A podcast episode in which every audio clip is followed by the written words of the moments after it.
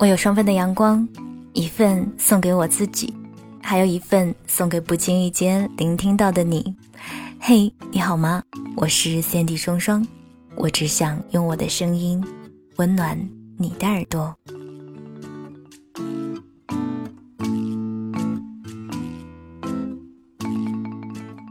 我小时候有过很多的梦想。上小学的时候，每年的生日愿望是。希望可以当上班长，但因为从来都考不到第一名，所以从来都没有当过。然后我的梦想就变成了要当一名空姐，但因为初中的时候就开始近视了，又因为某一次玩闹，不小心在眼尾留下了一个疤，所以我就主动放弃了。后来，我的梦想又变成了要做一名歌手。但是，因为身为体育委员的我，仰卧起坐总是好不容易才能合格，我就认定自己的肺活量不够，根本不适合唱歌，然后就放弃了。再后来，我想做一名演员，可是碍于青春期长了好多的青春痘。又胖又黑又不上镜，最后又偷偷的把这个梦想收了起来。然后他们说，梦想啊是要坚持的，你认定了就要一根筋走到底。于是我就信了。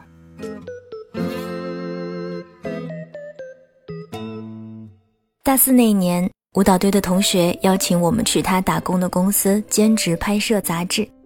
面试成功的姑娘每一周都需要参加一次专业培训。那个时候，身边的每一个姑娘都身材高挑，几乎都高于一米六八，有着精致的小脸和修长笔直的双腿。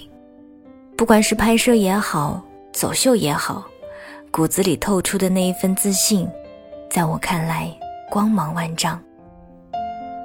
那个时候，我心里也估摸着，究竟是哪一个老师看走眼，挑了我这个有着青春痘的大圆脸姑娘，混在人群中也不过是甲乙丙丁，A B C D。也许是自卑心理作祟吧，无论什么时候，我都自觉地站在队伍最后最边上的位置。像个丑小鸭似的，默默地跟在后面，一次一次的重来，一次一次的被纠正。啊，自卑归自卑吧，但我的内心却还留有一份不甘心。我确实没有办法改变我的身高，但是我可以调整自己的体重啊。都说身上减去十斤肉，脸上就可以瘦一两。好啊，那就一两一两的来呀，没有再怕的。于是我开始疯狂的减肥，每天早餐喝咖啡，午餐几乎不吃任何含有淀粉的食物，严格控制自己的食量，晚餐就只吃一个苹果，饿的时候就不停的喝水，每天都裹着保鲜膜做运动。由于保鲜膜不透气，运动之后身上总有很多大小不一的红色小块儿，皮肤也一次比一次更容易敏感。但我都没有在意，一心想着没有什么比瘦下来更重要的。周末回家，母亲见我这样，总是忍不住数落。难得周末回家一次。特地买了很多菜，也不见我吃，一到晚上就把自己折腾得满头大汗。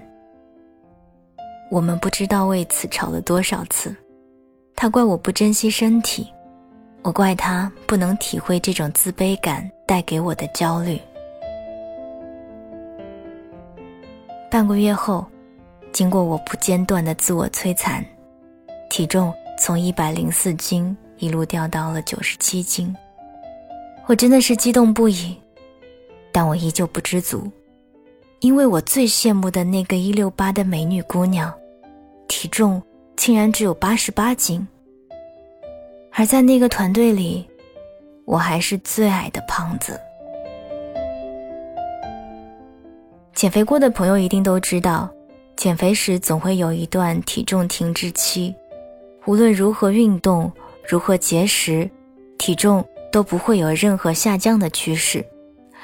而与此同时，因为内心焦虑，加上每天过大的运动量和营养摄入的少，还有不均衡，渐渐的开始头晕眼花，注意力也难以集中。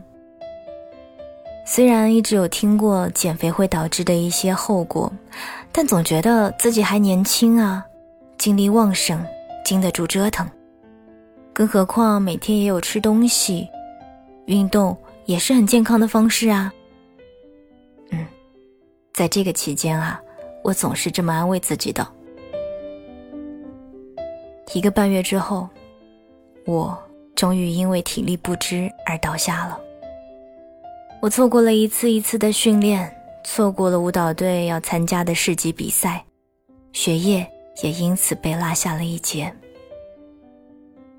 休息的那几天，妈妈跟我说：“其实你一点都不胖。”听完这句话，我心想：“可不是嘛，有哪个长辈会觉得自己的孩子胖呢？哪怕我肥到一百五十斤，也一定会说：‘哎呀，这样挺好的。’”哼。妈妈接着说：“你想再瘦一点，想减肥，也不是不好，但什么事情都不能急功近利啊！为了一时的好看，伤了自己一辈子，可不值得。”我沉默着不说话。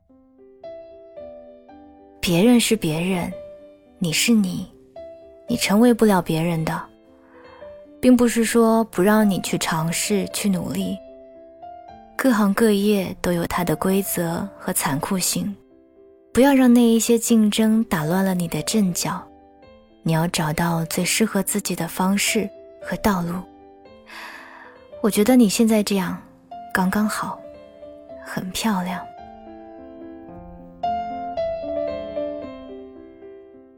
原来会发光的人，不是因为成为了最好的别人，而是。找到了最真实的自己呀！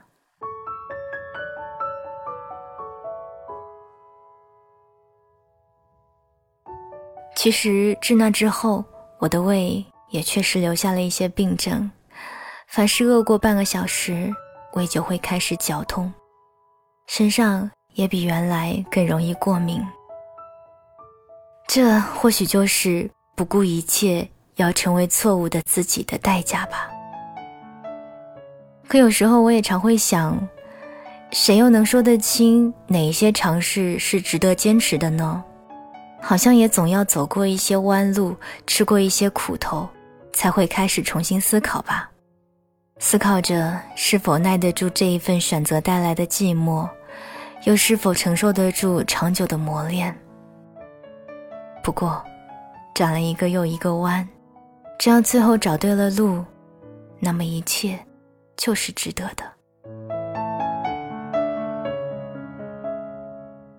自从大四的那一次减肥之后，我因为调整了一定的运动和正确的饮食，我的体重也幸运的没有再反弹回去。而且听说，当人的体重保持在一定的数据一段时间之后，身体就会记住这个数值，并且成为你增减体重的一个基数。听着是不是挺神奇的？虽然我确实是瘦了不少，但其实我的脸依旧是肥嘟嘟的模样。每次只要一上镜，就开始担心，这个镜头要是把我的脸拉得更大了，那可不得丑死啊！所以，凡是不能后期修的照片也好，视频也好，我打死都不拍，就是这么不要脸的要脸。哎呀，其实前一阵子我也想过，现在的美容技术那么发达，随便来两针，脂肪就可以不见了，多好呀，立竿见影，还不用费劲的再减肥。但是这个想法又马上被自己否定了，而且和朋友提起，朋友恨不得一巴掌扇上来：“你要死啊，神经病吧？没事别给我瞎折腾，哎，其实我也就这么随便说说，我没有这个胆，而且我害怕自己老了之后变成老妖怪。仔细想想也是啊，变成大眼睛、高鼻梁、锥子脸，大概别人看到你的第一眼就会顺口说出三个字：网红脸。